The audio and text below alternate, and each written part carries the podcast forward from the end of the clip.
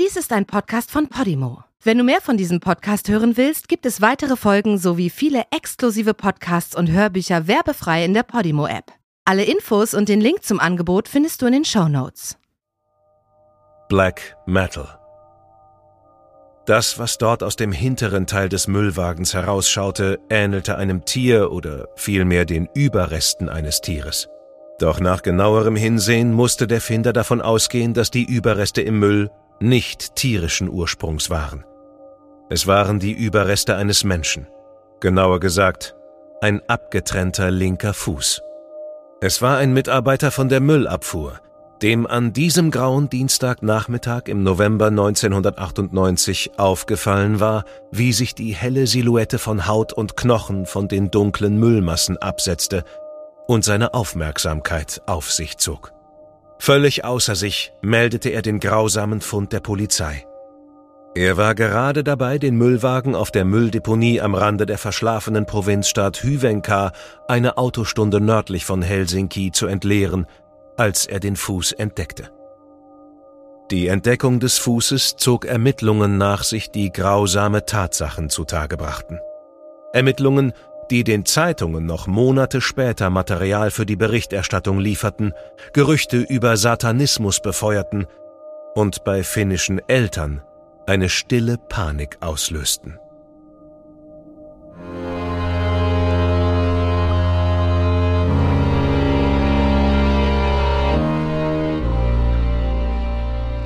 Du hörst Morden im Norden. Eine Podcast-Serie über einige der aufsehenerregendsten Mordfälle Skandinaviens.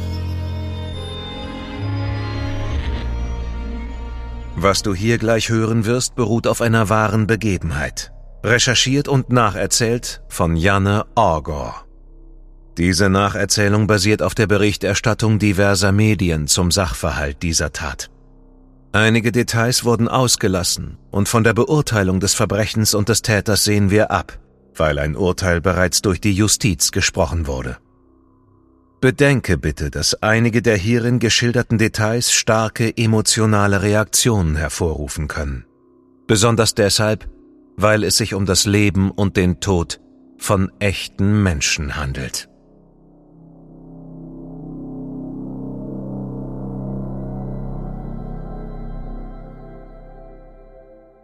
Es war nicht nur der Fuß, der aus dem Müllwagen ragte. Es war vielmehr der gesamte Unterschenkel, den man später sicherstellte. Das Bein war unterhalb des Knies abgesägt worden.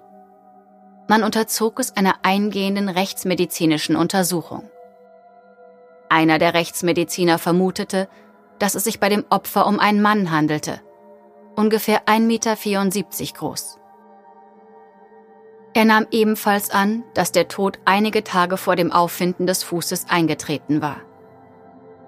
Auch konnte festgestellt werden, dass der Besitzer des Fußes blond gewesen sein musste. Was die Bestimmung des Alters anging, war es für die Fachleute bedeutend schwieriger, eine genaue Aussage treffen zu können.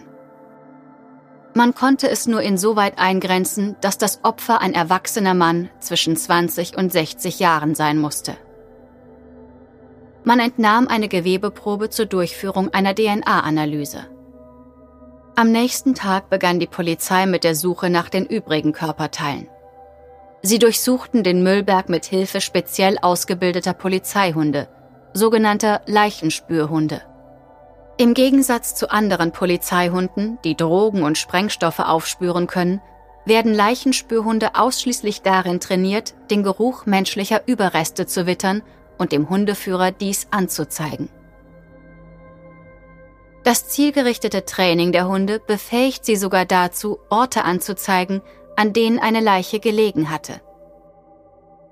Besonders nach Naturkatastrophen oder Bombenanschlägen werden sie eingesetzt, um dabei zu helfen, menschliche Überreste, die in der Regel in einem großen Radius um den Ereignisort verteilt sind, aufzuspüren. Der auf der Mülldeponie abgeladene Abfall stammt aus den Haushalten von etwa einer Million Menschen.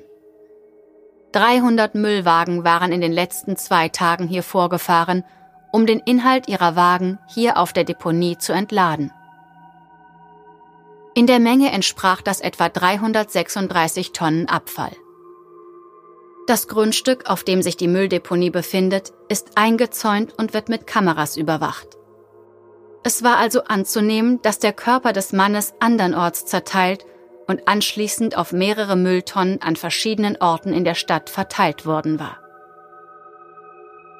Die Vorgehensweise bestand darin, alle Müllsäcke mit einem Gabelstapler zu öffnen, um sie danach von den Hunden und den Beamten durchsuchen zu lassen. Für die Abend- und Nachtstunden wurde das Militär für die Überwachung der Anlage hinzugezogen. Tagsüber wurde der übel riechende Müll von Mitarbeitern der Polizei durchsucht. Die Durchsuchung des Mülls nahm mehrere Tage in Anspruch. Und sie war erfolgreich. Nach der Durchsuchung von 136 Ladungen Müll stieß die Polizei auf Überreste eines Torsos, genauer gesagt auf einige Organreste und das Zwerchfell. Die weiteren Durchsuchungsmaßnahmen dauerten insgesamt einen ganzen Monat und lieferten den Rechtsmedizinern, wenn auch nur wenig, doch immerhin einige Anhaltspunkte, um das Opfer durch die Obduktion identifizieren zu können. Die Organreste und das Zwerchfell erbrachten zwei Hinweise. Zum einen, dass das Opfer ein jüngerer Mann zwischen 20 und 30 Jahren gewesen sein musste. Der Zustand des Zwerchfells verriet, dass Gewalt angewendet worden war, auch in Form von mehreren Schnittverletzungen. Die im rechtsmedizinischen Labor durchgeführten chemischen Analysen des Gewebes ergaben, dass das Opfer zum Zeitpunkt des Todes viel Alkohol im Blut hatte. Die Blutwerte ließen zwar nicht den Schluss zu, dass das Opfer Alkoholiker gewesen war, verrieten aber, dass der junge Mann zum Zeitpunkt des Todes sehr betrunken gewesen sein musste. Die Polizei konzentrierte ihre Ermittlungen auf junge Männer im Alter von 20 bis 30 Jahren, die staatliche Sozialleistungen in Anspruch nahmen und die zu den mit den Behörden vereinbarten Terminen nicht erschienen waren. Allerdings nahmen die Ermittlungen erst so richtig Fahrt auf, nachdem Kriminalkommissar Ari Soronen von der Abteilung der landesweit operierenden finnischen Kriminalpolizei zur Hauptsendezeit im Fernsehen erschienen war. Der Kommissar bat die Bevölkerung um Mithilfe. Insbesondere forderte er jeden Einzelnen auf, sich bei der Polizei zu melden, wenn sie junge Männer kannten, die vermisst wurden. Innerhalb kürzester Zeit gingen reihenweise Informationen ein, die auf einen vermissten 23-jährigen Mann aus der Hauptstadt hinwiesen. Da in diesem Fall schon relativ frühzeitig ein Namensnennungsverbot verhängt wurde, nennen wir ihn hier Ole. Die Polizei verschaffte sich Zugang zu Oles Wohnung und stellte für den DNA-Vergleich mit der DNA der gefundenen Leichenteile Haare und Speichel sicher. Ole teilte sich die Wohnung mit einem Mitbewohner, seinem Kumpel Jano Sebastian Elk, der sich beim Besuch der Polizei etwas eigenartig verhielt. Die molekulargenetischen Analysen ergaben, dass die DNA der gesicherten Proben aus der Wohnung des 23-jährigen Ole mit dem Fuß von der Mülldeponie übereinstimmten. Die Suche nach seinem Mörder nahm Fahrt auf. Der Mitbewohner Jano war der erste, den man verdächtigte, an der Tat beteiligt gewesen zu sein. Die Ermittler nahmen zur Unterstützung die Polizeihunde mit in die Wohnung und bereits vor der Wohnungstür zeigten sie Witterung an. Sie konnten Blut riechen. Mit einem Durchsuchungsbeschluss machten sich die Kriminalbeamten auf den Weg in die Wohnung des Opfers. Es kamen bizarre Gegenstände zum Vorschein. In Janos Schlafzimmer stand ein großer Kleiderschrank. Im Schrank befanden sich ein Dolch, ein Wurfstern, ein Skelett aus Plastik und ein echter Schädel. All diese Gegenstände dienten dem jungen Mann als Requisiten, der vom Okkultismus besessen zu sein schien. In der Wohnung fand man auch zahlreiche andere Gegenstände, die darauf hinwiesen, dass die Bewohner Fans des Musikgenres Black Metal und Anhänger des Satanismus waren. Die Polizei vermutete, dass Jano die Tat nicht allein verübt hatte. Aus diesem Grund holten sie sich Janos gesamten Freundeskreis zur Befragung auf die Wache. In erster Linie verdächtigten sie Janus 17-jährige Freundin Terhi. Später verhafteten sie noch zwei junge Männer, die mit dem Paar befreundet waren. Einen 20-jährigen Mann aus Menzele und einen 16-jährigen Schüler aus Kerava. Inoffiziell galt Jano als Anführer der Gruppe. Zudem übte der Satanismus eine tiefe Faszination auf ihn aus. Er hatte in seiner Jugend mit Drogen- und Alkoholmissbrauch zu tun gehabt. Schon als 16-Jähriger hatte er eine aus dem Mittelalter stammende Kirche in Brand gesteckt und war dafür verurteilt worden. Anschließend war er für drei Jahre in eine psychiatrische Klinik eingewiesen worden. Schließlich war zu Janus Strafregister noch eine Eintragung wegen Körperverletzung gegen seine Ex-Freundin hinzugekommen. Je mehr Vernehmungen die Ermittler durchgeführt hatten, desto klarer wurden die Details der grausamen Tat, die mit den Geständnissen der vier Freunde ans Licht kamen. Ole, Jano, Terhi und die beiden anderen Freunde besuchten eine Diskussionsveranstaltung, wo es um Christentum und Satanismus ging und die in den Räumlichkeiten der Pfingstbewegung in der Stadt stattfand. Als die Veranstaltung beendet war, gingen sie nach Hause in Oles und Janus Wohnung in Hüvenka.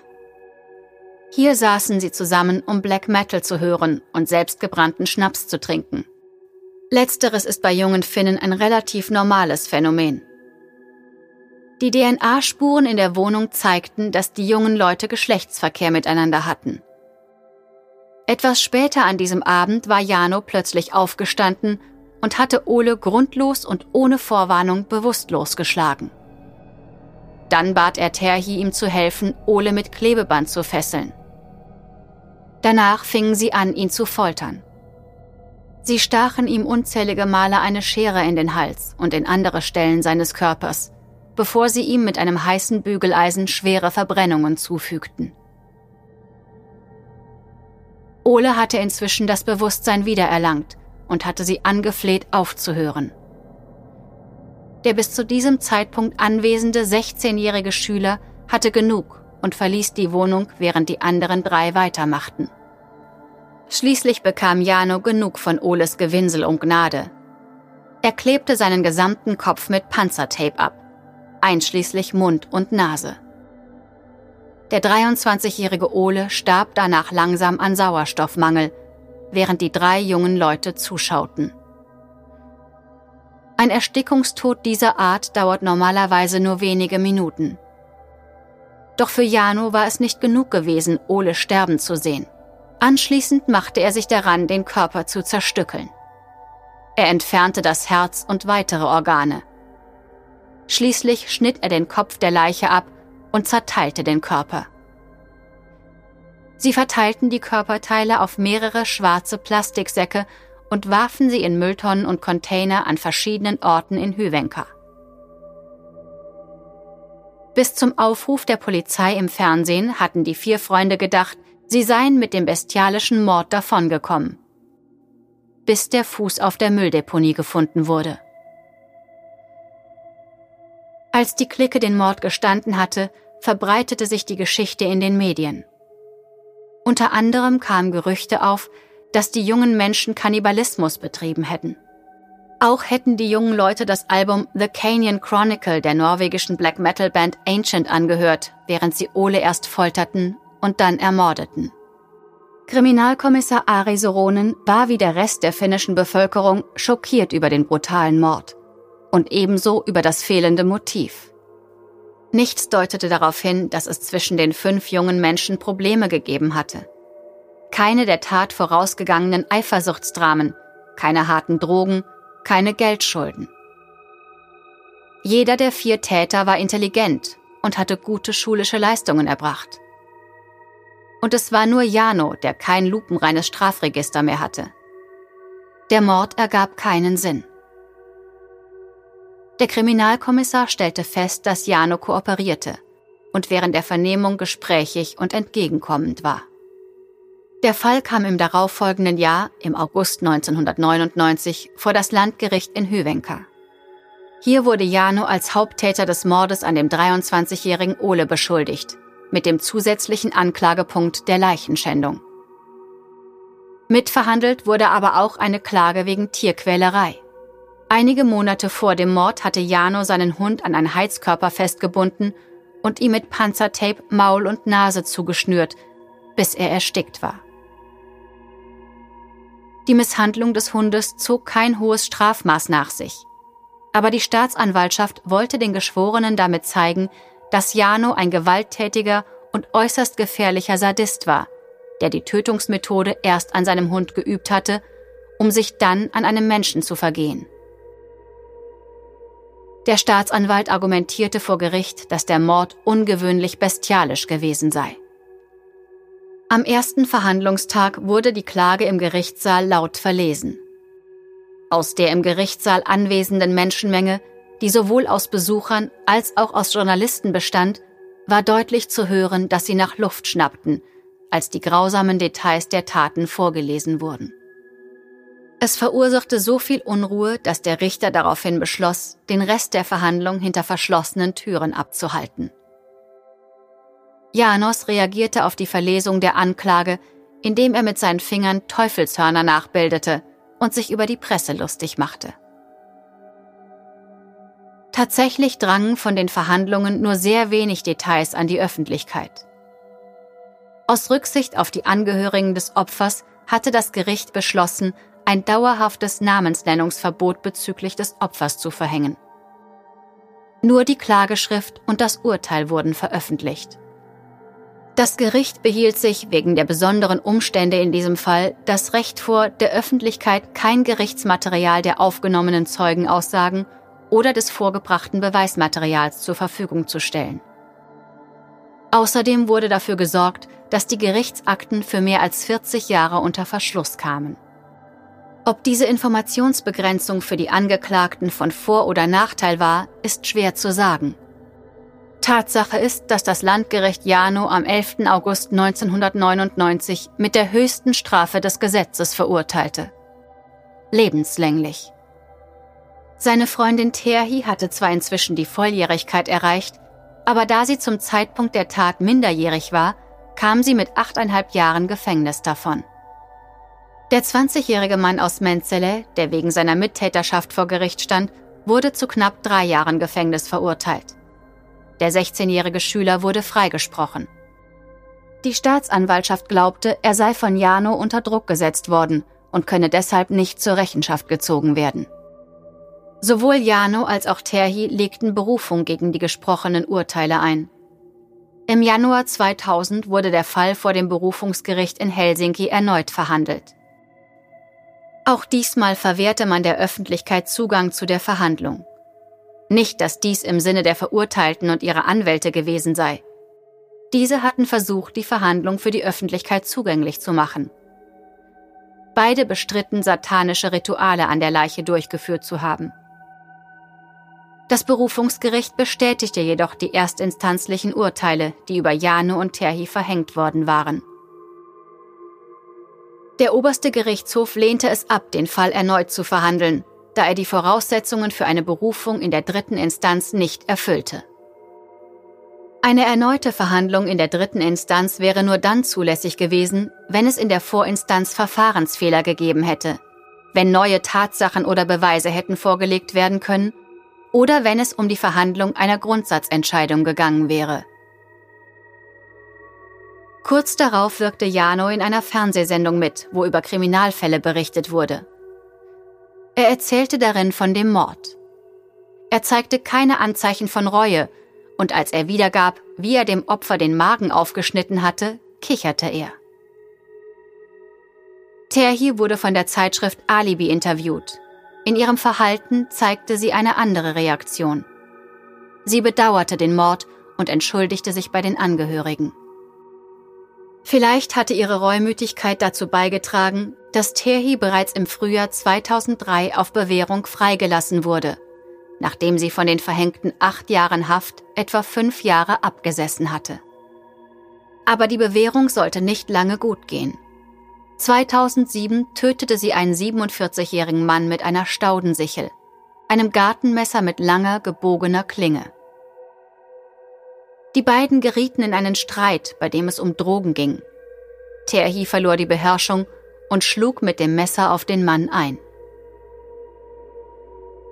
In diesem Fall fiel ihre Strafe höher aus. Zehn Jahre Gefängnis. Wie viele andere Verurteilte wurde sie nach drei Jahren in eine offene Haftanstalt verlegt. Doch in ihrem Fall war diese Maßnahme zu früh erfolgt. Noch im gleichen Jahr kehrte sie von einem unbegleiteten Ausgang nicht wieder in die Anstalt zurück. Erst zwei Wochen später wurde wegen der verschwundenen Terhi Alarm geschlagen. Denn, so äußerte sich die Gefängnisleitung dazu, Terhis Verhalten sei ansonsten vorbildlich gewesen. In der Presse hagelte es Kritik, weil man Terhi in der offenen Haftanstalt erlaubt hatte, sich mit Gartenarbeiten zu beschäftigen, was ihr den Zugang zu waffenähnlichen Gegenständen verschaffte. Die Presseberichte brachten Bewegung in den Fall. Mit Hinweisen aus der Bevölkerung wurde die Doppelmörderin ohne viel Aufsehens in einer Wohnung in Pelkene festgenommen, wo ihr damaliger Freund lebte. Danach wurde sie in ein Hochsicherheitsgefängnis verlegt. Doch bereits im darauffolgenden Jahr, im Sommer 2012, gewährte man ihr erneut die Freilassung auf Bewährung. Doch danach wurde sie wegen Urkundenfälschung wieder aktenkundig. Man beschuldigte sie, Rezepte gefälscht zu haben. Soweit bekannt ist, war sie aber in den letzten Jahren nicht mehr straffällig geworden. Auch ist nicht bekannt, ob sie heute in Freiheit lebt oder im Gefängnis ist.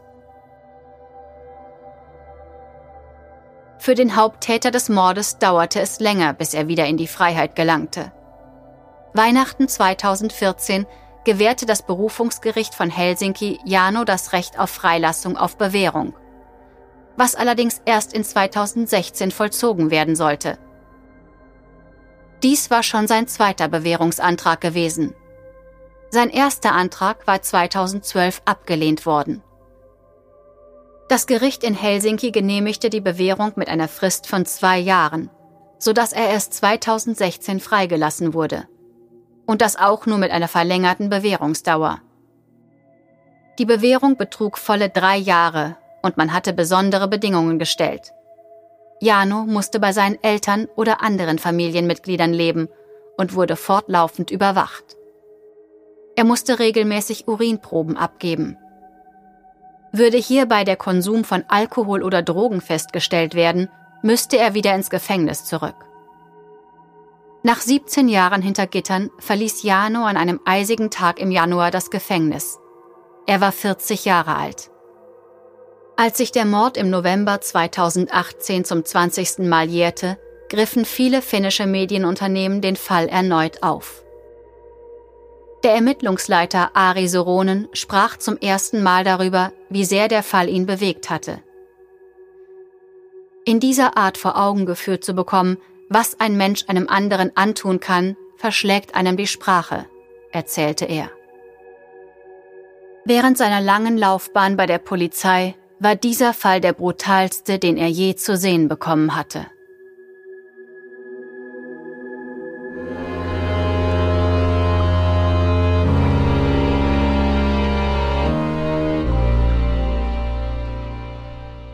Die deutsche Fassung der Serie Morden im Norden ist eine Produktion der Fritzton GmbH im Auftrag von Podimo. Übersetzung Nadine Bär. Überarbeitung und Regie Peter Minges. Gesprochen haben Marike Oeffinger und ich, Sascha Rotermund. Aufnahme und Nachbearbeitung Christopher Gropp und Niklas Schipstadt.